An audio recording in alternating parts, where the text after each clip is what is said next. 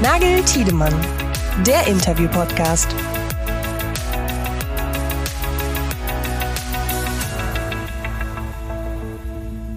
Eine neue Woche, eine neue Folge und eine ganz besondere Folge. Hallo Yannick.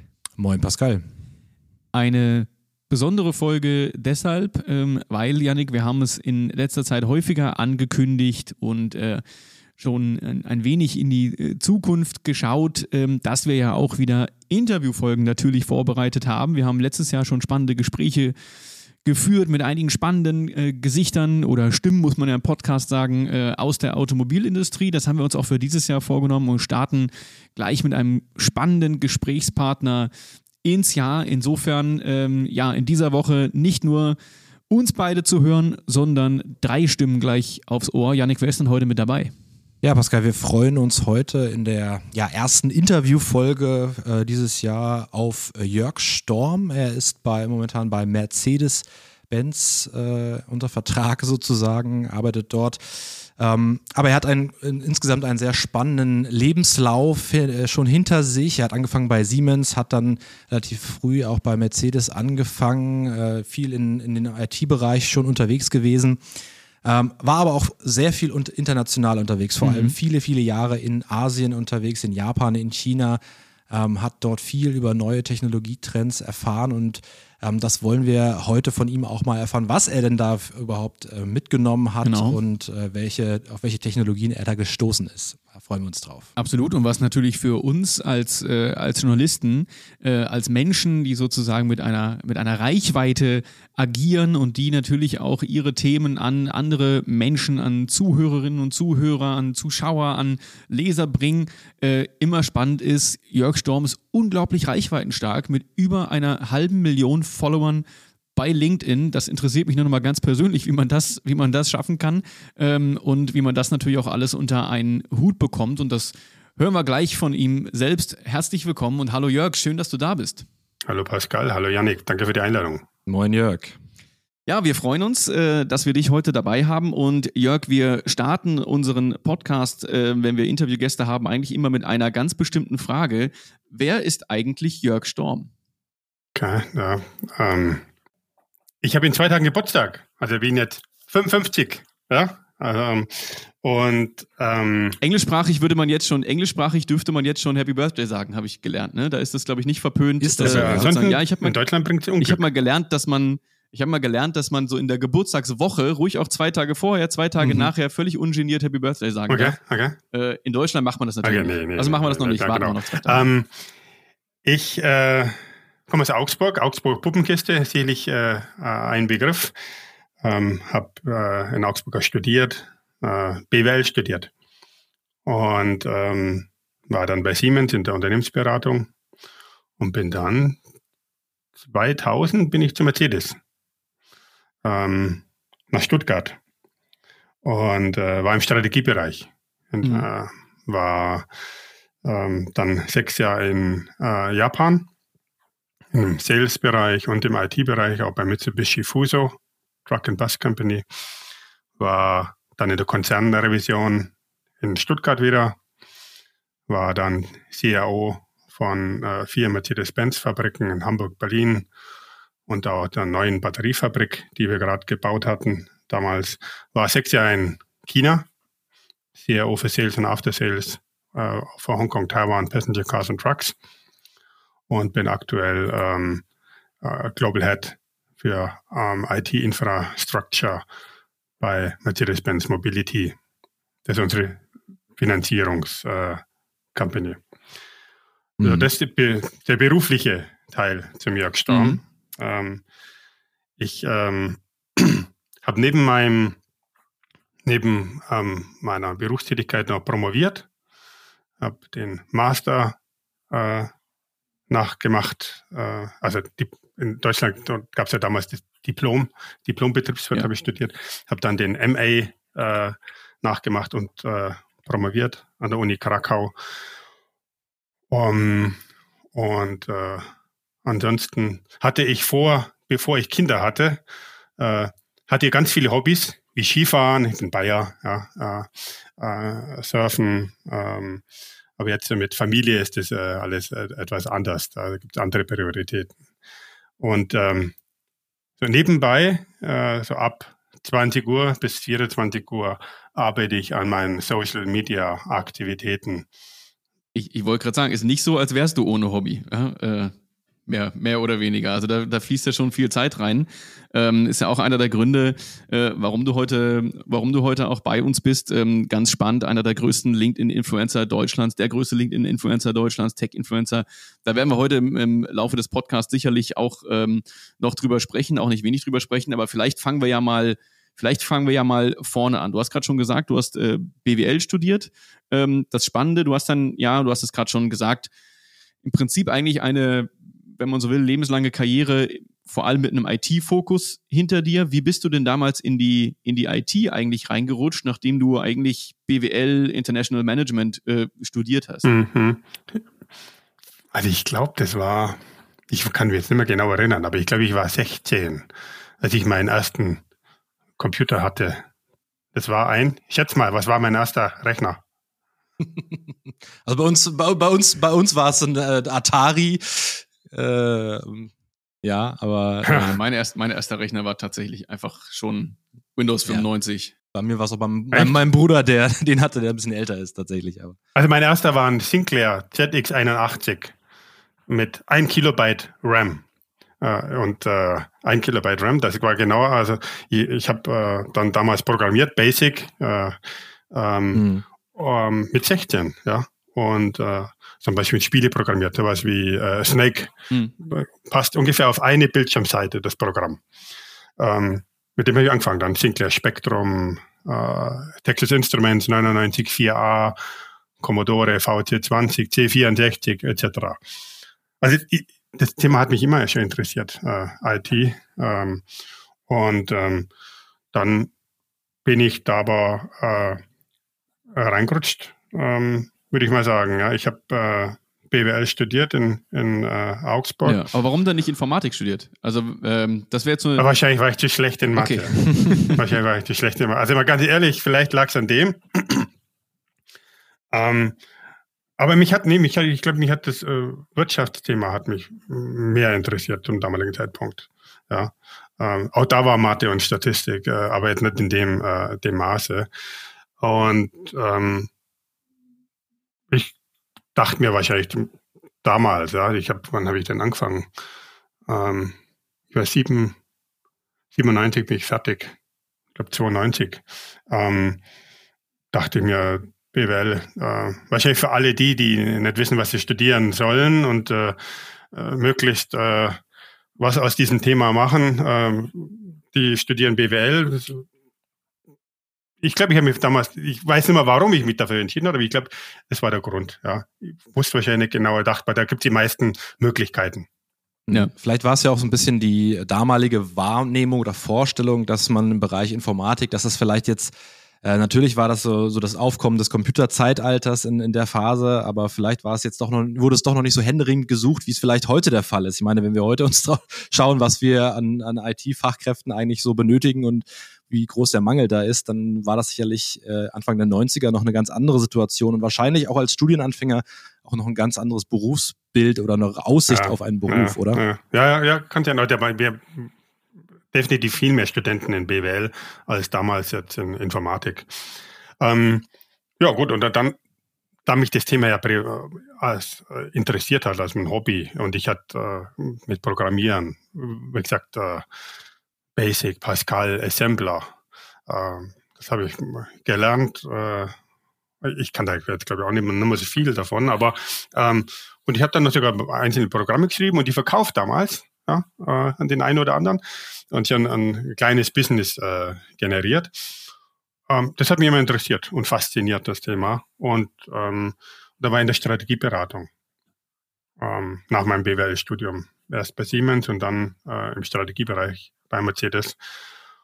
Ähm, hat da eher weniger mit IT zu tun, aber äh, am Ende ging es dann auch immer Richtung ähm, Digitalisierung, Standardisierung von Prozessen via IT. Und dann ist es ja wahrscheinlich immer so wie im Leben. Ja. Irgendwie steht man so einer Gabelung äh, und muss sich entscheiden, linksrum, rechtsrum. Ich habe mich einmal rechtsrum entschieden und das war dann eher so Richtung IT. Ähm, und äh, dem Pfad habe ich dann äh, weiterverfolgt, weil mich das Thema interessiert und ich das spannend finde. Ja, und ich glaube, wenn ich das so zurückgucke jetzt auf meine, meine ähm, berufliche äh, Karriere oder die vielen Themen, die ich hier machen konnte, war das definitiv die, die richtige Entscheidung. Hm. Jörg, wir sprechen mit unseren Interviewgästen viel natürlich über die, auch über die Vergangenheit, über den Start ins Berufsleben. Und wir als Automotive IT, Automobilproduktion interessieren uns natürlich auch, wie war so ein bisschen auch äh, die Zeit, in der man in einen Beruf eingestiegen ist und jetzt vor allem im Bereich IT. Wir haben es ja eben schon gesagt, du hattest schon früh auch Kontakt mit vielen IT-Themen, äh, Supply Chain Management, äh, Customer Relationship Management. Und da stellen wir oft auch die Frage, ja, wie wurde das Thema denn damals auch innerhalb von, von Konzernen, innerhalb von Unternehmen äh, wahrgenommen? Also wir haben ja, stellen ja fest, dass es da in den letzten 10, 20 Jahren schon einen deutlichen Wandel gab, was auch die IT betrifft. Ähm, wie es war das so ein bisschen aus deiner Perspektive am Start deines, deiner Karriere und äh, deinen ersten Berührungspunkten mit dem Bereich IT? Ähm, wie wurde das damals so äh, wahrgenommen, jetzt so gerade mhm. diesen, diesen Bereich IT? Also wenn ich das so richtig in Erinnerung habe, war das eher in der Vergangenheit wirklich 20, 15, 15 Jahre her, so als IT-Abteilung äh, eher der, der Dienstleister, der ausführende Organ mhm. ähm, setzt die Wünsche des entsprechenden Businessbereichs um. Das war damals äh, der Fall. Ähm, das ist jetzt, glaube ich, nicht mehr so. Also jetzt ist, oh nein, nicht, jetzt definitiv nicht mehr so. Jetzt ist eher wirklich IT-Enabler. Ja. IT ist im Lead, gerade in Richtung AI-Themen. Äh, da ist IT definitiv im Driver sieht und hat eine immer wichtigere Rolle äh, in den äh, Unternehmen. Das hat sich schon geändert. Ja. Früher war es ja auch Kostenfaktor, Blackbox, das hat die Themen die Leute haben es, glaube ich, auch nie verstanden äh, Richtung IT. Warum ist es so teuer? Warum dauert das alles so lang? Ähm, und ähm, jetzt ist die Priorität von IT definitiv höher. Ja. Auch in, auch in sozusagen wirtschaftlich äh, global herausfordernden Zeiten, weil da stellen wir uns aktuell nämlich immer so ein bisschen die Frage, ob man es da nämlich wirklich verstanden hat und der IT dann die, die äh, entsprechende Priorität tatsächlich beimisst oder ganz salopp gesagt, wird man in wirtschaftlich schwierigen Zeiten dann doch wieder zum Kostenfaktor? Oder hat sich da schon nachhaltig was gewandelt? Na, ich glaube, die, die wirtschaftlich schwierigen Zeiten haben wir ja jetzt. Zum ja, Beispiel. Eben, genau. Ja? Ähm, und alle Bereiche sind, und ich rede jetzt nicht von unserem Konzern, ja, sondern von äh, auch anderen Firmen, alle Bereiche sind natürlich gefragt, Einsparpotenziale zu heben, auch die Businessbereiche. Und wie hebt man Einsparpotenziale. In vielen Fällen eine Möglichkeit ist sicherlich äh, die Optimierung von Geschäftsprozessen mit IT. Ja, die, und ich sehe das eher so, dass IT den Businessbereichen hilft, ihre Ziele zu erreichen. Ähm, und die sehen die Wichtigkeit. Und viele, viele Ziele, Einsparziele, ähm, äh, Savings kann man nur mit äh, mehr IT äh, erreichen, in meiner Meinung. Ja. Und da ist noch viel Potenzial. Ja. Aber das finde ich jetzt spannend, weil das, das Schöne an deiner, ähm, an deiner Karriere, oder wir waren jetzt gerade so ein bisschen auch bei deinem, ähm, bei deinem Start, nämlich BWL, Wirtschaft studiert, die wirtschaftlichen Zusammenhänge ver verstehen wollen, eigentlich im Geist äh, ein, ein Tech-Fan und irgendwann ging das Ganze mal, das hast du so schön, schön beschrieben, irgendwann ging das Ganze dann doch mal wieder zusammen. Heute ist es ja eher so, dass so ein bisschen eigentlich der umgekehrte Fall. Heute erwartet man eigentlich von, von IT und von Tech dass man das entsprechende wirtschaftliche Verständnis hat, um sich auch als Business Enabler und, äh, und Partner im, im Geschäft wirklich aufzustellen. Würdest du dann auch in der Rückbetrachtung auch sagen, dass das tatsächlich einfach auch eine, eine ganz entscheidende Kompetenz von dir war, diese wirtschaftlichen Zusammenhänge zu verstehen und dann in die IT zu gehen? Vielleicht manchmal sogar einfacher als umgekehrt? Hm, das kann ich jetzt, kann ich jetzt so nicht sagen. Also ich glaube, die Entscheidung, die ich damals getroffen habe, äh, ähm, mich auf das Thema IT zu fokussieren, war der richtige. Ähm, und, und, man sieht es ja auch jetzt. Also, das Thema ist extrem äh, hoch priorisiert. Äh, Wichtigkeit ist extrem hoch. Und jetzt nicht nur Richtung AI und auch äh, Big Data-Themen, ähm, Cloud-Themen, äh, extrem viele Themen, wo man mit IT einen signifikanten Benefit für ein Unternehmen heben kann. Ja, dass die Fachbereiche alleine äh, nicht mehr äh, generieren können, diesen Benefit. Also ich glaube, definitiv gut. Aber es hilft natürlich, ein, ein, ein, Gesamtverständnis, ein holistisches Verständnis zu haben. Ja, zu, sagen, okay, wenn ich ein IT-Projekt mache, dann ist es natürlich zwingend notwendig, dass da am Ende auch ein Business Case rauskommt, dass ich einen Return of Invest äh, bekomme innerhalb äh, ein, zwei, drei Jahren. Ähm, das ist äh, natürlich wichtig. Man macht das ja nicht einfach, äh, einfach so, sondern am Ende muss es dem Unternehmen etwas bringen. Äh, Jörg, bleiben wir noch mal ein bisschen bei deiner Vita, vor allem am, am Start deiner Karriere. Du bist, du hast es selber schon gesagt, 2000 eingestiegen bei deinem heutigen Arbeitgeber Daimler, heute Mercedes-Benz äh, Group, äh, auch gleich auf internationalem Parkett. Leitung von Vertriebs- und Sales-Projekten ging es dann für Daimler Chrysler nach Japan, haben wir gelesen. Und ähm, 2006, und das finde ich ist auch ein super spannender Punkt, äh, während einer Zwischenstation bei Mitsubishi Fuso, äh, hast du dann deinen Wirtschaftsdoktor an der Uni Krakau gemacht. 2010 hast du den dann abgeschlossen. Ähm, da würde mich echt mal interessieren, wie das zustande kam und wie hast du das überhaupt äh, bewerkstelligt, sozusagen auch aus der, aus der Ferne heraus? Das weiß ich bis heute auch nicht. Äh, weiß ja, wie ich das, wie ich das hinbekomme. Aber ich immer ganz ehrlich, ja, ich war, ich war ja in der Strategieberatung Siemens und war dann im Strategiebereich bei Daimler und hat damals öfter Vorlesungen gehalten, private Vorlesungen bei, an, an Hochschulen, Unis ähm, zum Thema Strategie und ich fand das super spannend. Das hat super spannend, diese Vorlesung da, dieses, du machst eine Präsentation und du siehst das Leuchten in den Augen der Studenten. Ja, und die waren hochgradig motiviert bei dieser Vorlesung dabei. Und das fand ich richtig klasse. Und das hat mich das, äh, mhm. Äh, dazu gebracht, zu sagen, hm, eigentlich ist das ja eine, eine gute Idee, vielleicht äh, kann man mal äh, nachdenken, äh, dieses Thema äh, Vorlesungen zu professionalisieren. Ich überlege mir mal, ich setze einen Doktor drauf. In meinem jugendlichen Leichtsinn äh, ähm, habe ich mich entschieden, ähm, zu promovieren, habe meinen ehemaligen Professor kontaktiert nach Möglichkeiten, wie man, wie man das am besten macht. Und dann sagte er mir, ja, da gibt es eine Möglichkeit, äh, ähm, Kooperation, Hochschulkooperation an der Uni Krakau. Und ich glaube, ich habe 2001 oder 2 so dort angefangen. Und es war, bevor ich ähm, nach Japan gegangen bin. Mhm. Ja, und da war ich in Japan und äh, jeder, der schon mal in Japan war, weiß, äh, das Thema Work-Life-Balance wird da echt anders gehandhabt. Also da ist, wenn du abends um 20 Uhr gehst im Büro, dann bist du der Erste. Mhm. Also, und ich bin da echt äh, also wilde Zeit, wilde, wilde Zeit, wirklich äh, Workload extrem hoch. Ähm, und äh, ich habe das, ähm, das habe ich total unterschätzt, da, den Aufwand für die Promotion, ähm, wie lange das dauert, wie aufwendig das ist. Und das in Kombination mit einem ähm, Job, einer Tätigkeit in Japan als Führungskraft. Ähm, ich habe hm, Systeme implementiert, war zuständig für Betrieb von, äh, von Dealer-Management-Systemen äh, in Japan und bei Fuso. Ähm, und habe das echt unterschätzt, also den Workload. Das war für mich dann auch, also äh, ich würde sagen, ich habe die Schla Schlafzeit einfach reduziert mhm. und äh, mich auf das Thema Promotion äh, fokussiert. Und ich habe es dann 2011 abgeschlossen. Und äh, das war ziemlich hart. Also im Nachhinein, ja. ich würde jetzt sagen, das war, das würde ich wahrscheinlich nicht nochmal machen. Mhm. Ja. Das ist einfach zu viel Aufwand. Das war zu viel Aufwand. Das, das kann ich mir absolut Aufwand. vorstellen. Ja, also ich kann es mir zumindest heute nicht Mit vorstellen, das zu tun. Aber gut, hat funktioniert. Am Ende hat funktioniert, ja. Und äh, ähm, so eins meiner Motto, Mottos ist, ist uh, never give up.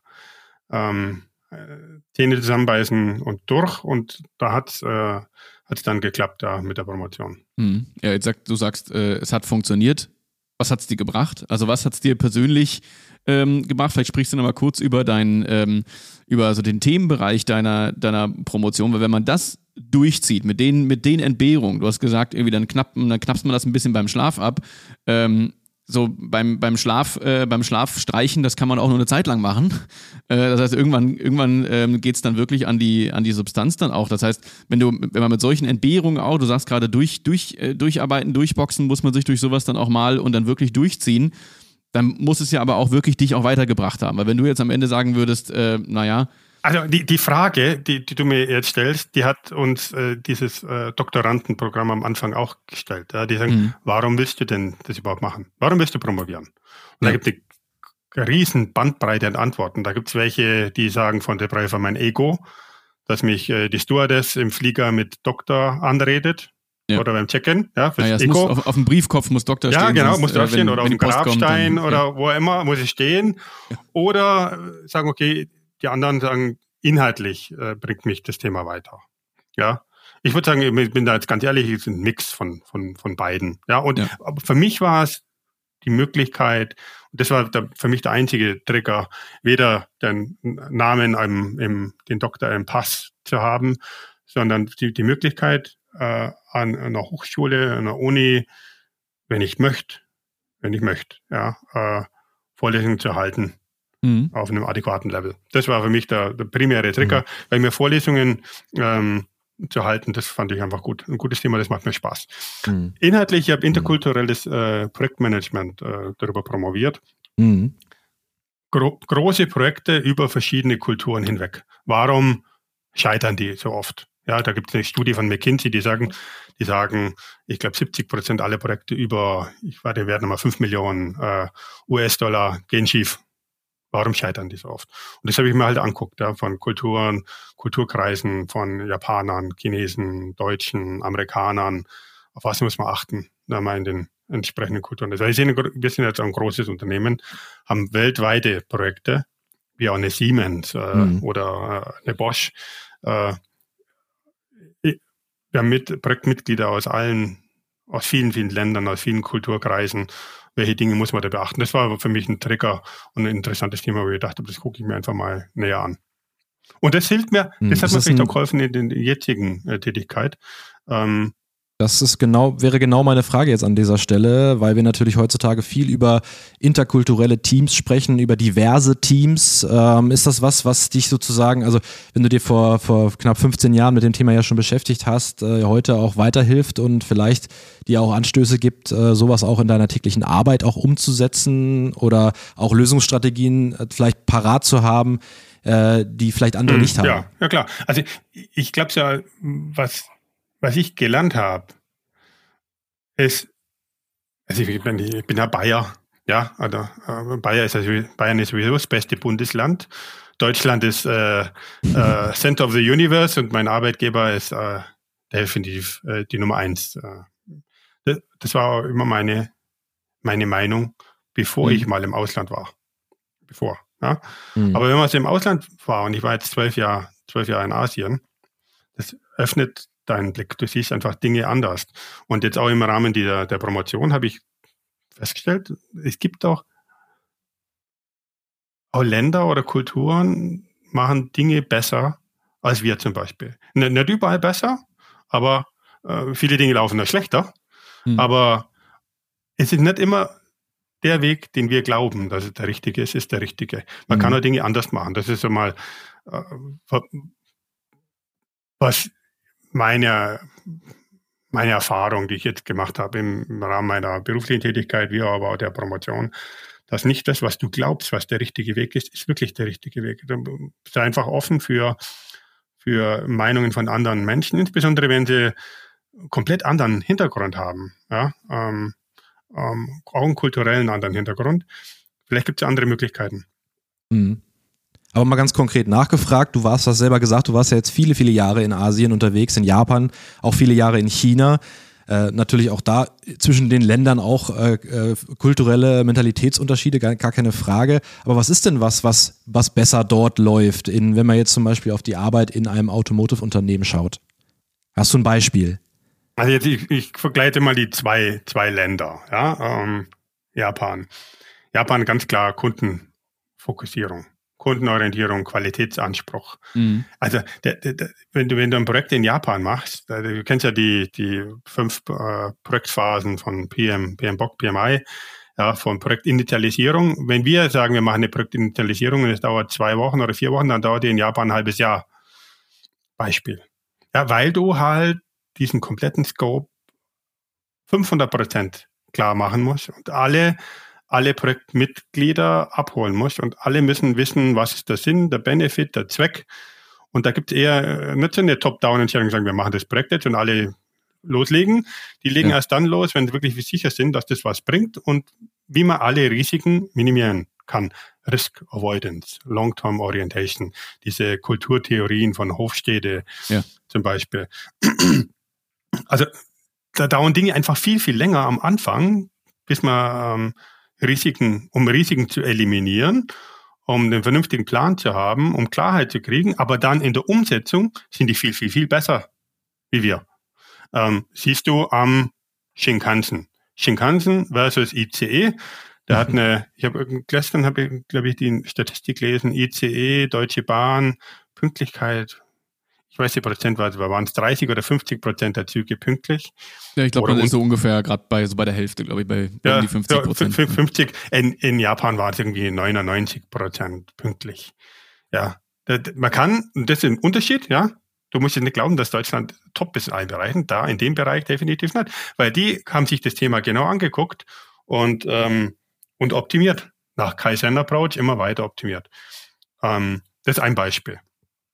Ähm, ja, aber das ist spannend, wenn ich, dich, wenn ich da mal kurz einhaken darf, Jörg, weil das finde ich deshalb spannend, weil, weil eigentlich meine Wahrnehmung wäre, dass wir uns eigentlich in, in Deutschland eher zu viel Zeit mit Projekten nehmen. Aber du sagst ja jetzt scheinbar, naja, die, eigentlich sind eher die unterschiedlichen Projektphasen. Vielleicht ist Deutschland dann einfach Projekte in Deutschland äh, vielleicht einfach sehr, sehr lange dann am Ende in der Umsetzung, bis alles passt und bis, bis alles stimmt. Und da ist am Ende vielleicht irgendwie der Japaner sogar schneller, auch wenn er sich im Vorfeld mehr Zeit für die Vorbereitung nimmt. Ich hätte es aber, ich hätte es fast umgekehrt erwartet muss ich, muss ich sagen. Also, dass ja, man sich gut, eher in Deutschland sehr viel Zeit hm. am, im Vorfeld nimmt und sehr viel diskutiert, sehr viel alle Stakeholder. Und es gibt ja auch furchtbar viele Stakeholder, ja. Da muss man, müssen Dinge mit Betriebsräten abgesprochen werden, mit einem Aufsichtsrat, das muss da durchgewunken werden, das muss über 300 Schreibtische. Das ist ja im Prinzip das Klischee, ähm, wahrscheinlich auch irgendwo begründete Klischee, was man aus deutschen Großunternehmen kennt, die dann irgendwann, äh, ja, wie, wie große, schwere, langsame ähm, Tanker im Prinzip eigentlich im Ozean unterwegs sind. Das hätte ich dann eigentlich fast umgekehrt erwartet, dann, hm. wenn, wenn wir in eine, in eine asiatische Kultur gehen. Ne? Ja, ich sage jetzt nicht, dass Japan da, da besser ist, aber ich sage dann im Beispiel von den Zügen, anscheinend ist das der richtige Approach. Hm. Wenn du dir jetzt, wenn ich mir China angucke, jetzt guckst du den deutschen Flughafen Berlin an, die brauchten 14 Jahre. In China bauen sie den größten Flughafen der Welt in Peking, in Peking Daxing, in vier. Wahrscheinlich, weil die haben den anderen Approach genommen. Die haben halt die Initialisierungsphase vielleicht eher kürzer. Mehr Trial and Error. Ich habe keine Ahnung, wie sie das gemacht haben. Oder einfach wirklich mal Ressourcen ähm, äh, für, ähm, zur Verfügung stellt, um diesen Flughafen on time äh, zu bauen. Die können die Sachen schneller. Allgemein schneller. Ich weiß jetzt auch nicht wie, aber ich vermute mal, die, die haben einen klaren klaren Scope, klaren Fokus, äh, äh, ein Ziel und das wird implementiert. Und alle Ressourcen, die die brauchen, stehen zur Verfügung, um dieses Ziel zu erreichen. Das ist anscheinend bei uns nicht so der Fall. Sonst kann man nicht 14 Jahre für einen Flughafen brauchen, wenn die das gleiche, einen viel, viel, viel größeren Flughafen in vier Jahren bauen. Ja. Wobei ja. wir auch gar nicht mal, ich meine, wir, wir sind ja ein Automotive-Podcast und wir brauchen ja gar nicht ähm, sozusagen im, im Bereich irgendwie Flughafen, äh, Schiene und Co. gehen, um zu gucken, wie die Entwicklungsgeschwindigkeiten unterschiedlich sind, weil ich erinnere mich jetzt gerade, ähm, weil ich es jetzt gerade äh, bei uns nochmal vor Augen hatte, ähm, an, an einen Talk mit ähm, Oliver Hoffmann, von, dem Entwicklungschef von Audi. Ähm, mit dem wir natürlich auch darüber gesprochen haben, gut, dann, dann schaust du nach China und wie schnell kommen da Elektroautos auf die Straße. Ja? In, in der Zwischenzeit, in der in Deutschland mit fünf oder sieben Jahren Entwicklungszyklus eines, eines Autos gearbeitet wird, ähm, sind in China ähm, fünf neue OEMs gegründet worden, die dann schon eine Modellpalette von irgendwie fünf Fahrzeugen haben und äh, sich schon dreimal gerebrandet haben in derselben Zeit irgendwie. Ja? Und da ist natürlich gerade eine starke Diskussion auch, wie kann man diese Entwicklungsgeschwindigkeit hinbekommen, wenn man nicht links und rechts überholt wird. Auch Tesla hat eine andere Entwicklungsgeschwindigkeit, ja. Und mhm. ähm, hm. das ist ja schon eine andere, also das ist schon eine sehr, sehr spannende Diskussion, finde ich, weil, ähm, weil man sich natürlich schon hierzulande fragen muss, wie man ein, ein sehr ausgeklügeltes, über 100 Jahre etabliertes System inzwischen aber so verändern muss, dass man sich da auch ja, ein bisschen weit neu, neu erfinden muss eigentlich, um zu schauen, wie kriege ich Autos eigentlich in einer viel kürzeren Zeit und gleichzeitig aber mit einer technischen, vor allem auch digitalisierten Ausgeklügeltheit auf die Straße, wo uns ja. momentan eher andere zeigen, wie es geht. Ja, ja, ja, ja genau. Ja, ist schon, schon spannend auf jeden Fall. Ähm, dann vielleicht schauen wir mal kurz auf China, weil du warst sehr, sehr, sehr lange in, in China und bist, bist jetzt wieder ähm, zurück in, in Deutschland. Gibt es, was, gibt es was Kulturelles, was du tatsächlich hier vermisst? Wo du sagst, so in der, auch in der, in der Arbeit oder Denkweise, wo du sagst, oh Mensch, da habe ich mich jetzt eigentlich in den letzten zwölf Jahren im, im asiatischen Raum an etwas gewöhnt. Ähm, das, das vermisse ich so ein bisschen. Oder auch was ja. besser ist. Wir müssen ja. nicht immer auf Deutschland also ich, hauen, ja? Also das ich, nicht hab, falsch verstehen. Ich, genau, hab, genau. Äh, ich war ja mit meiner Familie auch in, in Japan und wir auch in, in China. Mhm. Und äh, was meine was mein großer Sohn sagte, als er zurückgekommen ist äh, von China nach Stuttgart, ist, das ist ja hier wie im Freilichtmuseum. wow, ja, der sagt ein mhm. 16-Jähriger. 16-Jähriger sagt, das ist wie im Freilichtmuseum. Wunderschön. Deutschland, äh, schöne historische Gebäude, ähm, Landschaft schön. Aber es sind halt gewisse Dinge, die ich jetzt äh, schon vermesse hier. Ja, das ist das Thema Digitalisierung, ja, äh, ähm, Serviceorientierung, äh, die Restaurantvielfalt. Du kannst in, in China kannst du an deiner App in Peking von 1000 Restaurants Essen bestellen. Das ist in einer halben Stunde da. Du kannst aber auch ein Klopapier und eine Pizza bestellen oder ein Eis. Das ist auch da. Ähm, in einem perfekten Zustand. Ja? Also ein Eis, die mhm. liefern das aus mit Trockeneis zum Beispiel. Ähm, so Dinge, die, die hier gang und gäbe sind, du, ähm, dass du diese Karte von dem DHL-Boten findest. Wir waren da und haben den Paket abgegeben. Du warst aber jetzt nicht da. Kannst du abholen in zwei Tagen kannst du es nur am Wochenende abholen, ja, weil du bist ja an der Arbeit. Äh, gibt da, gibt's da nicht. Da, gibt's dann, gibt's vielleicht, der, der legt es ab, vielleicht legt er dir einen Zettel rein mit einer Nummer, da rufst du dann an, sagt, dann erkennt er dich, ja, und sagt, sind Sie zu Hause und können wir das Paket jetzt vorbeibringen? Jetzt. Also ein ganz, ganz anderer äh, Mindset, Kundenorientierung, der, der mhm. ist definitiv äh, aber das liegt vielleicht an der Größe der Städte. Das sind halt einfach mega äh, Metropolen mit 20 Millionen Einwohnern. Da ist München, Berlin klein ja. äh, dagegen. Ähm, weil so viele Leute da sind, gibt es wahrscheinlich auch dementsprechende ähm, Infrastruktur in dem, dem Bereich. Mhm. Das hat aber auch wieder Nachteile. Ja? Also meine Durchschnittsgeschwindigkeit äh, 30 km/h über, über sechs Jahre auf dem Auto. Ähm, zu haben, weil da halt permanent Megastaus sind auf 12- oder 14-spurigen Straßen mitten in der Stadt. Ähm, das hat auch Nachteile. Ähm, aber in Summe äh, war eine, eine, echt gute Erfahrung und was ich, was ich so äh, gelernt habe, ist, und das äh, hattet ihr ja vorhin auch erwähnt, bezüglich den OEMs und den chinesischen OEMs, die Geschwindigkeit, die sind einfach, die sind einfach hungrig. Die sind hungrig, die wollen, die wollen was verändern. Die mhm. wollen und die kommen auch nicht zuerst, wenn du irgendein Thema kommst mit einem, mit einem Projekt, dann kommen die nicht gleich mit, oh, das ist aber schwierig, das haben wir schon mal gemacht oder das kriegt man nicht hin oder das funktioniert sowieso nicht. Die sagen, hm, lass uns mal probieren. Lass uns mal probieren. Und dann liefern die uns mhm. eine 80%-Lösung ab, die mit unserem deutschen Anspruch jetzt nicht äh, in Ordnung ist. Aber mhm. die nächste Variante ist dann definitiv gut. Und die sind hungrig, die wollen was bewegen. Die wollen die wollen die Welt verändern. Und so ist es auf Mitarbeiterebene auch. Das ist ganz anders wie hier. Ist in der Zeit bei dir auch so ein bisschen der Hunger geweckt worden, dich mit neuen Technologien, mit Technologietrends zu beschäftigen, mit Cutting-Edge-Technologien, die wirklich viele vielleicht jetzt hierzulande auch noch gar nicht so auf dem Schirm haben. Wir werden sicherlich gleich auch noch über ein Thema sprechen, was auch in aller Munde ist momentan. Ähm, aber ähm, dich auch vielleicht so ein bisschen als Avantgardist zu fühlen, ist das so ein bisschen in der Zeit in Asien geweckt worden bei dir oder war das vorher schon da oder kam das erst in den mhm. letzten Jahren? Also gut, das ist natürlich jetzt in, meinem Job muss ich mich sowieso mit, mhm. mit neuesten Technologien beschäftigen. Ja, ich hatte, Blockchain-Projekte, Smart Glasses, äh, AI-Projekte, Bilderkennung, Spracherkennung. All das ähm, habe ich auch schon gemacht, bevor jetzt AI, ChatGPT in, in aller Munde war. Das ist ja kein neues Thema. Aber dieses ganze Thema Geschwindigkeit und Digitalisierung, ähm, Dinge zu sehen, die und, und festzustellen, die für uns alle selbstverständlich sind als Deutsche, dass es so anders geht, das war für mich äh, schon, schon Trigger. Ich gebe dir ein Beispiel. Ja. Und das sieht man erst dann, wenn man am Land war, über längere Zeit und da gelebt hat, weil vorher siehst du das gar nicht. Beispiel Parkhaus. Für dich, euch, uns, mich vor meinem Asienaufenthalt ganz normal, dass ich reinfahre, eine Karte ziehe, äh, einkaufen gehe im Shoppingcenter und dann zurück wieder in den Automat reinstecke. Normal, dass er mhm. keine Banknoten nimmt oder Karte nicht, nur Münzen vielleicht. Ja, hier gehe ich rein, ziehe die Karte wieder raus, fahre mit meinem Auto zur Schranke und stecke das in der Schranke rein. Das ist ein normaler Prozess. Kennen alle. Ja, aber in China gibt es so nicht. In China gibt es einfach nicht. Die, das scannt dir beim Reinfahren das Kennzeichen.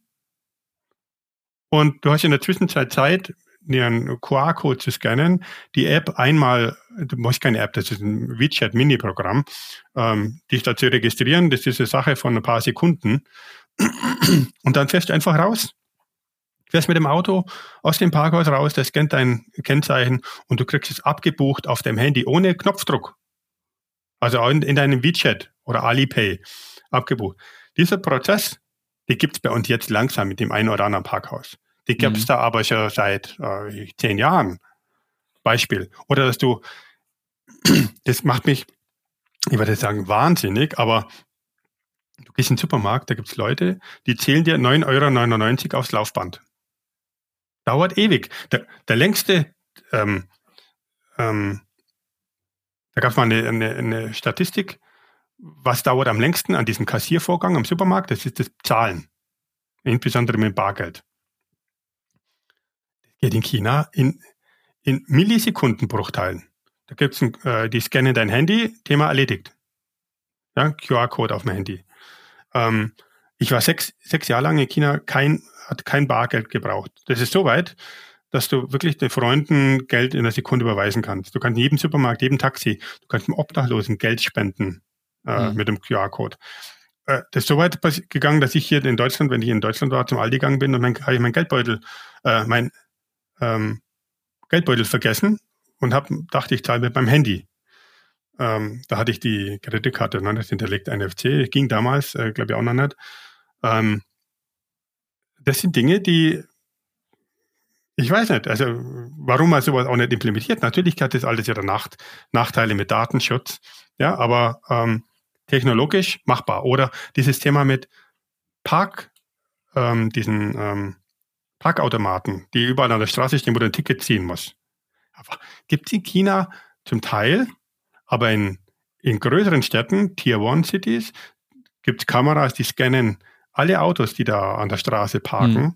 wann du aussteigst, wann du einsteigst und du kriegst auf deinem Handy eine Message, du hast von 12.27 Uhr bis 13.05 Uhr geparkt, kostet 2 RMB bereits abgebucht. Mhm. Da gibt es ja. keinen kein Parkscheinautomat. Also und da gibt es ja nur ein Beispiel für ein paar Prozesse, die man anders machen könnte, wenn man es denn wollte. Natürlich hat das Nachteile ja, mit Datenschutz. Ja, ähm, auf der anderen Seite nutzen wir alle Gmail und äh, Google und mhm. geben da eine Vielzahl von Daten sowieso auch preis. Ähm, das ist immer so als kleiner, kleiner Trigger mhm. für mich zu deiner Frage. Ähm, ja, das habe ich gesehen. Und das hat mich dazu bewogen, zu sagen, okay, ähm, mal aktiver in LinkedIn zu sein. Mein, mein LinkedIn-Profil war vor fünf, sechs Jahren, hat es ausgeguckt wie jedes andere auch. Ja, mit weiß ich, 100 Kontakten, 200 Kontakten, null Followern. Ähm, und ich habe das eigentlich, war nur der CV. Mhm. Aber jetzt Ja. müssen wir, bevor wir gleich, wir kommen ähm, gleich definitiv auch noch zu deinem, äh, zu deinen LinkedIn-Aktivitäten, ähm, weil ich möchte jetzt ganz gerne so einen kleinen Deckel auf dieses Thema ähm, Ausland, äh, interkultureller Austausch auch machen, ähm, weil du hast vorhin gesagt, du hast dich in deiner in deiner Promotion mit der Frage beschäftigt, warum scheitern eigentlich große interkulturelle ähm, Projekte so häufig, wenn es über, wenn es im Prinzip darum geht, verschiedene Kulturen, verschiedene Arbeitskulturen eigentlich miteinander zu verheiraten. Und da ist eigentlich jetzt die nahe- naheliegende Frage, welche Antwort hast du eigentlich im Laufe der Jahre darauf gefunden? Weil das ist, glaube ich, auch was, was unsere Zuhörerinnen und Zuhörer interessieren würde. Du hast jetzt die, die Auslandsaufenthalte als, als deine eigene Auslandserfahrung, als deine eigene ähm, interkulturelle Erfahrung gemacht, ähm, bist jetzt wieder in Deutschland, hast deine Promotion äh, sozusagen als Background. Was ist denn jetzt das Rezept, damit interkulturelle Projekte, globale Projekte nicht scheitern? Okay, also du, ich glaube, das fängt immer mit dir an, mit dir selber. Das ist der entscheidende Faktor. Du selber musst dann ähm, zur, dich, deine Aktivitäten und dein Denken überdenken. Ist das, was du glaubst, äh, der richtige Weg? Ist es der richtige Weg? Ist es wirklich richtig? Du musst den anderen die Chance geben, ihre Sichtweise auch darzustellen, darzulegen. Weil, wie gesagt, Japaner, Asiaten sind eher langfristig orientiert. Die wollen Risiko vermeiden. Die brauchen vielleicht ein bisschen mehr Planung. Ähm, ähm, ich glaube, das ist ein, ein, ein ganz wichtiger Punkt, die Möglichkeit, mit, mit offenen Augen äh, durch die Welt zu laufen und sich genau anzuhören, was der Kollege aus Asien oder aus USA sagt, wie er das denn gern machen möchte, das äh, Projekt. Und Mhm. versuchen, das Beste aus allen Welten zu nutzen. Vielleicht macht es sogar Sinn, mehr Zeit zu verwenden in der Projektinitialisierung, wenn dann die Execution-Phase in dem Projekt schneller geht. Ja, an dieser Stelle, äh, Jörg, machen wir mal so ein bisschen, was deinen sozusagen Werdegang, deine Biografie angeht, äh, einen kleinen Cut und kommen jetzt mal an zu einer Rubrik, die auch für uns natürlich äh, sehr spannend ist. Was mich bewegt. Jörg, wir ähm, sprechen äh, in letzter Zeit, Pascal und ich, auch viel in unserer kleinen regulären Ausgabe jede Woche ähm, auch untereinander über Themen, die die Branche bewegt. Und Pascal und ich wissen jeweils nicht vom anderen, welches Thema in diesen Podcast-Folgen der andere jeweils mitbringt äh, und überraschen uns sozusagen gegenseitig so ein bisschen mit den Themen, über die wir dann diskutieren wollen. Das Gleiche wollen wir natürlich jetzt auch äh, mit dir an dieser Stelle machen und dich fragen, ja, welches Thema hast du denn mitgebracht, wovon wir beide noch keine Kenntnis haben? Worüber willst du mit uns diskutieren? Wir haben das, glaube ich, im, im Rahmen äh, des Gesprächs äh, so tangiert. Also das Mhm. Thema mit, ist Deutschland, die westliche Welt, in der Lage, mit der Geschwindigkeit von Asien, insbesondere Mhm. China, Mhm. ähm, da im, zu konkurrieren. Und äh, ich habe jetzt ein paar Beispiele jetzt da gebracht. Und ich glaube, das ist wirklich ein Thema, Mhm. das, äh, das mich beschäftigt. Ja, weil, Mhm. weil ich, was ich so sehe nach meiner zwölfjährigen Asienzeit. Da Ja. können wir gegen die Übermacht ähm, aus dem Ausland und jetzt hier wirklich insbesondere China, äh, können wir hier bestehen. Mhm. Ja, das ist doch eigentlich ein schöner, schöner Anknüpfungspunkt dann Ja. an die Diskussion oder beziehungsweise an, äh, an das Thema, was wir eben hatten. Ähm, ja, also ich, wir haben das Thema in anderen Podcast-Folgen auch schon besprochen, die unterschiedlichen Geschwindigkeiten äh, der unterschiedlichen Länder, der unterschiedlichen Marktregionen äh, der Welt. Das haben wir in vielen Kontexten schon auch schon besprochen und auch schon andiskutiert. Und ich finde es äh, natürlich ein spannendes Thema, vor allem in aktuellen Zeiten, äh, wo wir auch weltpolitisch äh, so schwierige Phasen haben und auch viele Verwerfungen haben. Ähm, und da ist es natürlich immer die Frage, wenn wir jetzt auch nach China schauen, du hast gerade ja die Beispiele genannt, was dort auch in Sachen Digitalisierung, wir können auch das Thema Elektromobilität natürlich heranziehen, was dort besser läuft ähm, als zum Beispiel, äh, zum Beispiel in Deutschland, weil es hier doch zum einen kulturelle Unterschiede gibt, aber und das ist für mich auch immer eins der entscheidenden Faktoren bei dem Thema, ist auch der politische Wille ähm, und auch die politische Durchsetzungsfähigkeit äh, unterscheidet sich, glaube ich, schon sehr stark, was natürlich auch so ein bisschen in den, in den unterschiedlichen Systemen begründet liegt. Wir wollen jetzt nicht zu politisch werden äh, und sozusagen den Bogen zu weit spannen, aber ich denke mal schon, dass, es, äh, dass die Bedingungen in, in China deutlich äh, einfacher sind, was die, was die politischen Rahmenbedingungen angeht, weil es viel stärker auch gewollt ist, ähm, im Bereich Digitalisierung, im Bereich der Mobilität äh, auch voranzukommen äh, und dort natürlich auch die Bereitschaft von Seiten der Politik auch besteht, so, so ein ja mehr, mehr Jahresplan, einen Jahrzehnteplan vielleicht sogar aufzusetzen und zu sagen, das ist unsere Vorstellung von einer, von einer Gesellschaft äh, der Zukunft, wie viele aus unserer Sicht natürlich auch kritische Punkte man an der Stelle auch anwenden kann, wenn man auf das Thema Datenschutz, auf das Thema Menschenrechte anschaut. Das müssen wir jetzt alles gar nicht in, im Detail ausdiskutieren, aber ich finde, das ist schon einer der Impulse, die entscheidend sind, um äh, gerade was Infrastruktur in Sachen Digitalisierung auch anbelangt, äh, auch durchzusetzen. Also ich weiß nicht, ob du das anders siehst. Ich denke ja, mal, du, definitiv, definitiv. Das ist auch deine Erfahrung, die du wahrscheinlich in China gemacht hast und das, was du auch dort gehört hast, dass es wirklich einen Plan gibt, wie äh, die Gesellschaft aussehen soll und wie die Industrie ah, aussehen soll.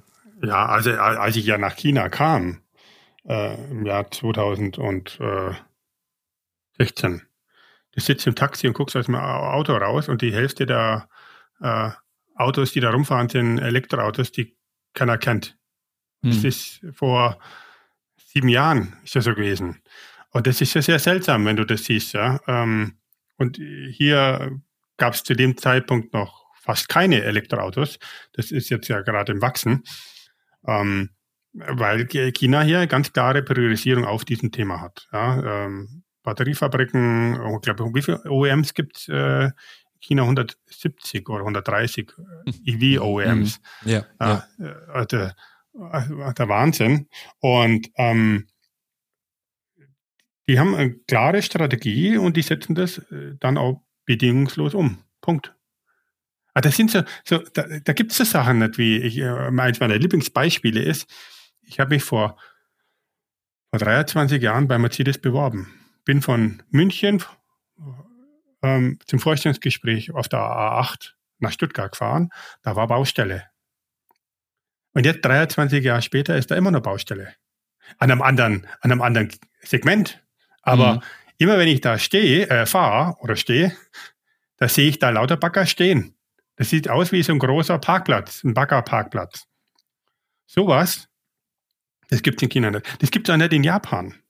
Da gibt es niemand, der auf die Idee kommt, am mittleren Ring unter der Woche tagsüber eine Baustelle, also in München, ja, eine Baustelle zu machen.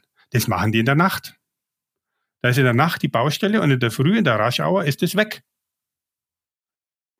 Und ja. sowas, äh, wenn, wenn, wenn wir uns so mit der Geschwindigkeit vorangehen und vergleichen zu anderen Kulturkreisen, und ich sage jetzt nicht nur China, auch Japan, Tokio, in meinen Augen, äh, ich, das ist ein Armutszeugnis, echt ein Armutszeugnis, dass man in der Lage ist, eine Autobahn in 23, 25 Jahren fertig zu bauen. Um, ähm, und dieses, das, das totes Kapital, die, diese Bagger, die kosten ja Hunderttausende, Millionen von Euro. Die stehen.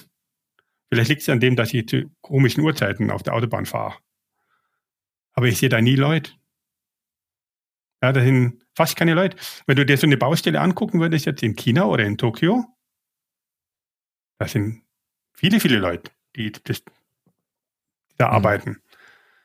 Diesen wirtschaftlichen Schaden, ja, Umweltverschmutzung, Zeitverschwendung, äh, ähm, wird definitiv äh, da berücksichtigt in dem Business Case für diese Baustelle und bei uns mhm. nicht. Das ist jetzt nur ein Beispiel. Mhm. Ja, ähm, und ich glaube, die, die haben einen Plan, die ziehen Dinge dann auch durch. Die machen das. Mhm. Also ich denke mal, wir sind jetzt hier das, das falsche Forum oder das, der falsche Raum dafür, jetzt der Politik irgendwelche Empfehlungen zu geben. Ähm, aber die Frage ist ja schon, was kann man, kann man überhaupt das äh, sozusagen, kann man da Geschwindigkeit aufnehmen hierzulande? Gibt es nicht, ist, ist das Thema Bürokratie eins der größten Hemmnisse, was, was, was, den, was die schnelle Umsetzung von Infrastrukturprojekten angeht?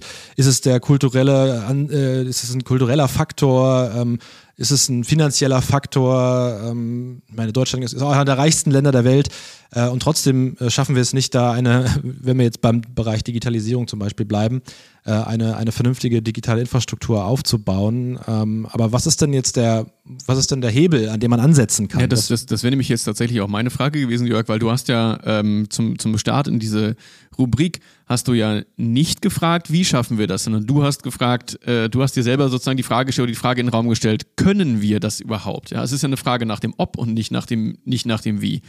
Ja, ähm, also, wie beantwortest du das denn? Wie, wie, äh, was, welche, zu welcher Erkenntnis kommst du denn bei der Frage nach dem Ob? Schaffen wir das überhaupt? Ja, ja also ich, drum, äh, ich hatte vorhin, glaube ich, schon gesagt, ja, der Grund, warum ich in diesem LinkedIn überhaupt was mache, ist, ich wollte meinen Freunden und meinen Kollegen zeigen, hey, man kann auch Dinge anders machen. Man kann das auch anders äh, machen. Es gibt auch ähm, Länder, Bereiche, in denen Dinge anders funktionieren. Und ich glaube, wenn man wirklich Dinge ändern möchte, äh, schneller werden möchte, zum Beispiel in Projekten, ähm, dann, dann kann man das schon schaffen. Ja, natürlich haben wir ja Hemmnisse, äh, Bürokratiehemmnisse. Und da sage ich jetzt einfach mal, zum Beispiel, wenn du Smart Glasses implementieren möchtest in Deutschland, ganz schwierig. Das ist durchaus komplex in großen Unternehmen, die zum Beispiel eine Arbeitnehmervertretung haben. Mhm. Ja, da musst du dann das äh, GPS-Tracking ausschalten, die Videofunktion ausschalten, brauchst eine Freigabe, musst verschiedene Freigabeprozesse durchlaufen. Sowas, wenn du sowas machst in einem Ausland, in China interessiert das niemand. Da machst du eine, kaufst du eine Google Glasses, implementierst die und Thema erledigt.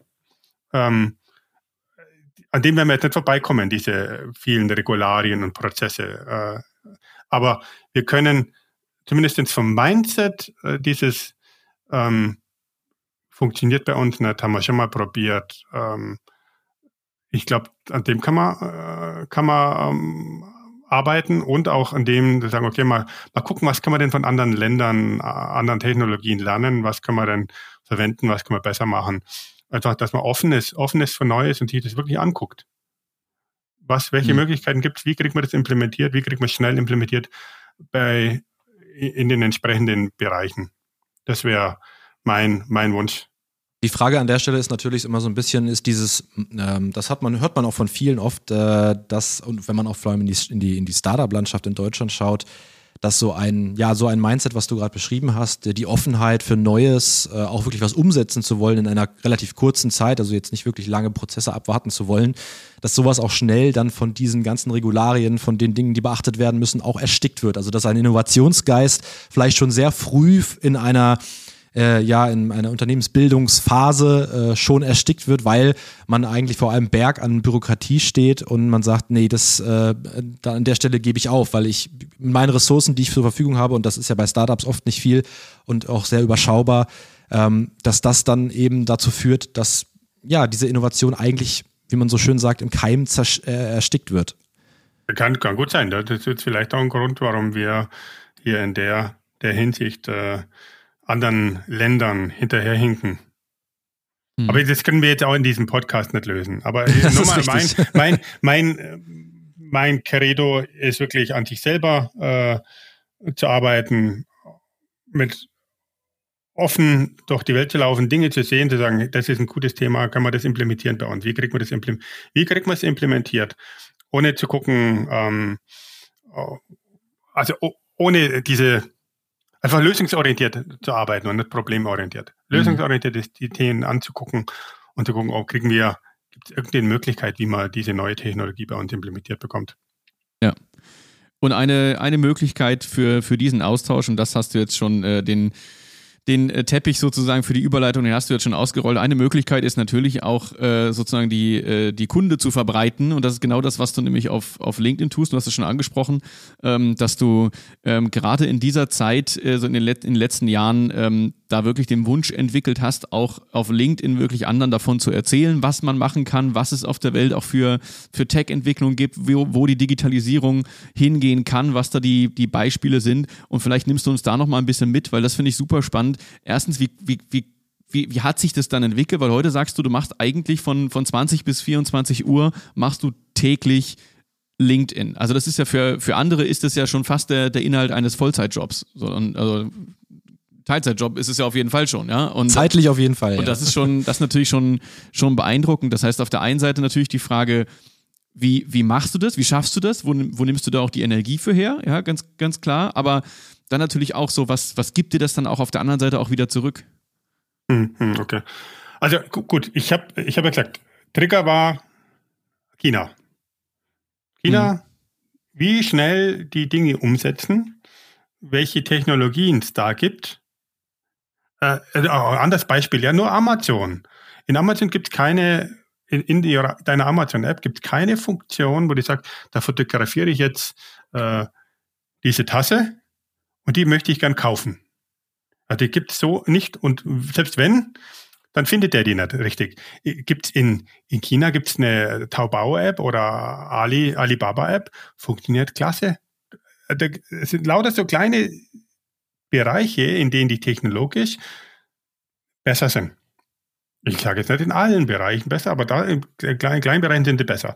Und das war wirklich für mich der Grund, zu sagen, okay, man kann auch Dinge anders machen. Das sind wirklich ein paar wirklich gute Features. Und darum dachte ich mir, ich, ich poste mal um meinen Freunden, Kollegen, ähm, die ich kenne, mal was zu, zu zeigen von der Welt. Ähm, und das hat anscheinend auch ganz gut funktioniert. Ja, also, und, ähm, und dann ist es so wie mit äh, in, in LinkedIn und Social Media, ist ja äh, das Gleiche, ähm, wie mit äh, Push-Ups. Am Anfang, wenn du da anfängst, dann schaffst du vielleicht gerade mal zehn und am Jahresende, wenn du am Ball bleibst und jeden Tag deine Push-Up machst, dann schaffst du vielleicht 50 am Jahresende.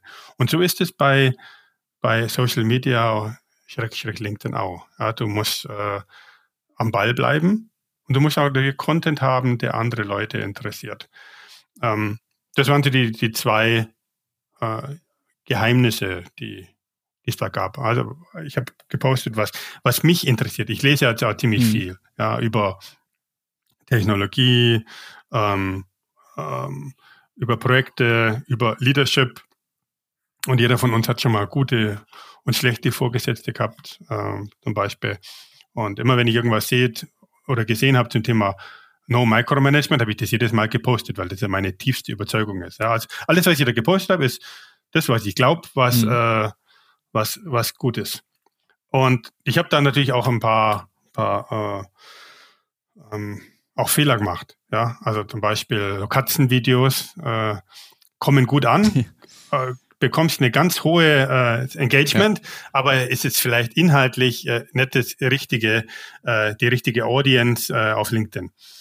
Ähm, oder was auch was manche tun, dass sie das Plattform und ihre Sichtbarkeit da nutzen, um zu über politische Themen zu philosophieren. Das ist auch was, was ich zum Beispiel gar nicht mache. Also angenommen, ich würde jetzt einen Post absetzen zu Trump, dann verlierst du mhm. ja mit diesem einen Post die Hälfte der, ähm, der ähm, Follower-Base, die beiden wollen.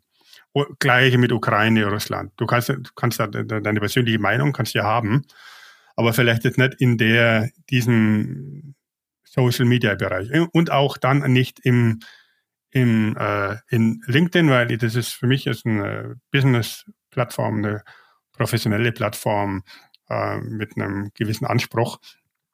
Und äh, insofern lasse ich diese Themen raus, diese ganzen politischen Themen sind weg. Ähm, und ich habe jetzt meinen Content Approach, den muss man ja immer wieder mal anpassen. Dahingehend geändert, dass ich sage, okay, ich fokussiere mich auf ein Thema. Das ist jetzt AI, KI. Mhm. Äh, das mache ich seit Januar in diesem Jahr. Nee, letzten Jahr, ja, letztes Jahr. Und ähm, habe mich auf das Thema fokussiert, äh, weil es mich auch mhm. interessiert, weil ich es auch super spannend finde. Mhm. Und ähm, post äh, zu den äh, Themen. Ich habe mir dann überlegt, was kann ich noch machen? Und ich habe mich dann mal getroffen mit, mit einem, einem Influencer. Der sagte mal, du, du postest da nur, du hast jetzt äh, 400.000 äh, Follower. Ähm, du machst ja da gar nichts mit. Ich kenne mich da ja gar nicht aus. Als Babyboomer-Generation für mich ein komplett neues Thema. Alles, was ich da mache, muss ich mich einarbeiten. Alles. Ja, und äh, okay, dann vielleicht mache ich mir mal, vielleicht mache ich, schreibe mal Bücher. Promotion, äh, ich weiß ja ungefähr, wie sowas funktioniert. Habe ich mir gedacht, jetzt mache ich mal ein Buch. Äh, ChatGPT, Buch über ChatGPT von und mit ChatGPT und anderen Ressourcen. Habe ich das gemacht. Und äh, jetzt zu meiner Überraschung, wo stellt man denn so ein Buch ein? Stellt man das auf Amazon ein? Nutzt man Gumroad? Welches Tool nutzt man? Was ist denn das? Nutzt man Patreon? Welches Tool nutzt man denn da mhm. überhaupt? Musste die einarbeiten. Habe mich entschieden, ich nehme eine Plattform, die heißt Gumroad. Inzwischen habe ich, glaube 80 AI-E-Books, die ich da online verkaufe, ähm, wenn es denn einer kauft. Ähm, und dann dachte ich mir, okay, was kann man noch tun? Newsletter. Mhm. Jetzt habe ich ein News AI Newsletter mit um die 25.000 Menschen, Abonnenten drauf. Gibt also äh, ähm, ich glaube, ich bin da zu spät gestartet. Ja. Also ich habe da, glaube ich, erst im Juli 23 angefangen, aber auch wieder geschuldet der Tatsache, was ist das richtige Tool? Nimmst du da Substack, nimmst Beehive, nimmst Patreon, was auch immer. Ähm, und alles, was ich tue, ist ja entweder am Wochenende oder mal abends, äh, ja. äh, dass ich mal Zeit investiere. Und dann ein Newsletter, also Bücher, Newsletter, ähm, das habe ich jetzt gemacht. Und, äh, und da gibt es ja ab und zu Anfragen von Firmen Richtung AI, Keynote Speeches zum Beispiel. Mhm. Jörg, was mich an dieser Stelle auch nochmal interessieren will, du hast es gerade gesagt, du hast gestartet ähm, mit dem Anspruch oder mit der Denke, ich will meinen Freunden, meinen Kollegen ähm, sozusagen äh, informieren oder ich möchte mit denen auch in Interaktion das viele, treten. Viele Freunde ist, und Kollegen inzwischen. Das, ja, ich, genau, ich wollte gerade sagen, das ist, das ist ja aus einem, aus einem kleinen Kreis ein, ein sehr großer Kreis geworden. Deutschlands äh, Nummer eins Influencer im, in LinkedIn, äh, Tech-Influencer. Ähm, kannst du uns nochmal mitnehmen, wie, wie, hat das, wie hat das überhaupt funktioniert? Wie ist dieser, dieser, wie ist das überhaupt passiert, dass das so explodiert ist, was deine, deine Followerschaft an? Ich habe mal eine, ich habe eine Zahl gelesen, äh, eine halbe Milliarde Reichweite pro Jahr. Äh, ist das richtig? Und das ist ja wirklich ein, ein enormer Einfluss, den du da vor allem natürlich bei LinkedIn hast. Da muss ich jetzt mal selber mal gucken, ob ich da nicht lüge. Ja. Also ich habe jetzt sechs, um die 600.000 Follower. Das ist jetzt nur eine Frage der, der Zeit, wann ich die 600.000 knack. Ähm, so im Durchschnitt wächst, äh, wächst äh, die Follower-Base um die 1000 äh, pro Tag. Mhm. Ähm, so 0, jetzt ist mal wieder eher schlechter. Äh, das, äh, ja, also wenn du mich fragst, wie ich das gemacht habe, habe ich ja, glaube ich, vorhin gesagt. Ja? Also du hast einen Content, einen guten Content, der Leute mitnimmt. Du musst kontinuierlich am Ball bleiben. Und da gibt es zwei Approaches. entweder du machst diesen Katzen-Content, mhm. Be Be Beispiel mhm. betrieben, ja. Äh, du nimmst ein Video, das auf TikTok, YouTube viral ging, machst ein Rebranding von dem Video und äh, schreibst vielleicht noch einen schlauen Spruch drüber, wie dieses Video denn in Unternehmen zu bewerten ist. Beispiel. Oder, das ist der einfachste Weg, oder du generierst wirklich selber Content, dass ich sage, okay, ich möchte jetzt was, meine Follower-Base, denen was mitbringen, äh, dass sie was lernen zum Thema AI. Generierst selber Content ähm, und gibst den äh, deinen äh, Lesern umsonst. Ja, also das, ähm, das ist, was viele tun. Du äh, gibst Wissen preis for free und dadurch wächst natürlich dein, deine Follower-Base. Zum Beispiel kannst du sagen, gib, gib ein E-Book raus äh, oder ChatGPT-Prompts äh, for free. Wer das möchte, kann es runterladen. Ähm, und ähm, über das bekommst du natürlich immer mehr, mehr Follower, mehr, mehr ähm, Leute, die ich da auch weiterempfehlen, die deine Post sharen. Mhm. Ja, Jörg, vielleicht äh, so langsam in Richtung, in Richtung Abschluss ähm, der, der Folge. Was ist denn so dein, dein Ausblick? Wo, wo möchtest du denn eigentlich noch hin? Also die Millionen in LinkedIn muss ich auf jeden Fall knacken. Na gut, aber die ist ja, das können wir ja hochrechnen, wie lange das, wie lange das noch dauert. Na, nee, die, die, die, aber irgendwann wird es schwieriger, ne? Ich dachte, ich dachte Mitte 23, äh, ich, ich kriege locker die Millionen in 23 dann hat LinkedIn irgendwie den Algorithmus äh, radikal geändert und dann sah das ganz anders aus. Jetzt ist es echt schwer. Jetzt ist es wirklich schwierig äh, aktuell. Also LinkedIn kann ich jetzt äh, Target, ähm, ich werde sicherlich weitermachen ja, und, äh, und weiter ausbauen. Und äh, wir sehen, wo die Reise uns dahin führt. Es ist aber definitiv ein spannendes, äh, spannendes mhm. Gebiet äh, mit äh, vielen, vielen äh, neuen Themen, die da äh, hochpoppen. Aber sehr inter interessant. Und ansonsten, ähm, das ist ja alles mein Hobby. Ja. Also wie andere äh, eine Zigarette rauchen oder ins Fitnessstudio gehen, mache ich äh, das. Ähm, mein Target ist, dass ich die Zeit, den Aufwand für LinkedIn, für Social Media deutlich reduziere und mehr für Gesundheit tue. Mhm. Das war eins meiner Ziele für 2024. Also mehr Sport. Äh, ähm, und an, ansonsten natürlich ähm, für meinen, äh, für meinen äh, primären Job möchte ich natürlich weiterhin die, die Erfahrungen, die ich jetzt äh, auch im Ausland gewonnen habe, ähm, bei uns anwenden und äh, hier das Thema Innovation äh, vorantreiben, äh, Digitalisierung vorantreiben, ähm, den Value-Add der IT ähm, klar darzustellen ähm, in den Business-Bereichen. Ähm, das ist mein, mein Ziel. Und äh, ja, nur das Thema an dem Thema Work-Life-Balance, da muss ich noch arbeiten. Das habe ich ja damals mit der Promotion in Japan, war das nicht richtig gut. Mhm. Jetzt ist es aktuell auch etwas schwierig. Aber ähm, solange es ja, du kennst ja, es gibt den Eustress und äh, die Stress, mm, äh, ja. positiv, negativer Stress. Solange das alles in diesem positiven Stress-Spektrum äh, ist, ist das alles äh, sehr gut und ich bin da auf dem richtigen Weg. Das macht super Spaß. Mein, äh, mein Job äh, bei meinem Arbeitgeber macht mir Spaß und äh, das, was ich nebenbei als mein Hobby mache, ähm, was auch ein Job sein könnte, ja, ähm, macht mir auch riesig Spaß. Und ohne den Job hätte ich zum Beispiel euch ja auch nie kennengelernt. Das, äh, das stimmt auch, ja, das ist, das ist völlig richtig. Äh, Jörg, wir sagen ganz, ganz herzlichen Dank, dass du dir die Zeit genommen hast, heute hier auch ein bisschen deine, deine Geschichte, deinen, deinen spannenden Lebensweg äh, mit uns zu teilen. Eine spannende Diskussion gehabt, auch über die verschiedenen Kulturen, über die verschiedenen Entwicklungsgeschwindigkeiten. Ich glaube, da ist auch für unsere Zuhörerinnen und Zuhörer ganz viel Anknüpfungspunkt, nochmal für eigene Gedanken äh, dabei. Das ist ja, worum es dir geht bei, bei LinkedIn. Äh, das ist das, worum es uns genauso geht mit unserem Podcast, dass wir natürlich unsere unsere, äh, unser Publikum dazu animieren, natürlich auch nochmal über den einen oder anderen Punkt nachzudenken, ähm, ohne dass wir den Anspruch äh, vom, irgendwie vermitteln, dass wir die Weisheit mit Löffeln gefressen hätten. Aber im Endeffekt geht es eigentlich immer nur darum, dass man sich auf der Basis dessen, was man liest, was man hört, einfach äh, ja, Gedanken macht und zu selber zu spannenden Ergebnissen kommt. Und das ist ja so ein bisschen ja auch deine Message, die du nochmal unter das Thema ja, Entwicklungsgeschwindigkeit, interkultureller Austausch gestellt hast. Also, ganz, ganz herzlichen Dank, dass du dir heute die Zeit genommen hast und ich hoffe, das war auch für dich ein spannendes Gespräch, für uns auf jeden Fall. Auf jeden Fall. Vielen Dank dir. Pascal, Janik, vielen Dank. Danke, ciao. Servus. Nagel Tiedemann, ein Interview-Podcast von Automotive IT und Automobilproduktion. Alle Infos zur Folge in den Show Notes. Weitere Episoden überall, wo es Podcasts gibt.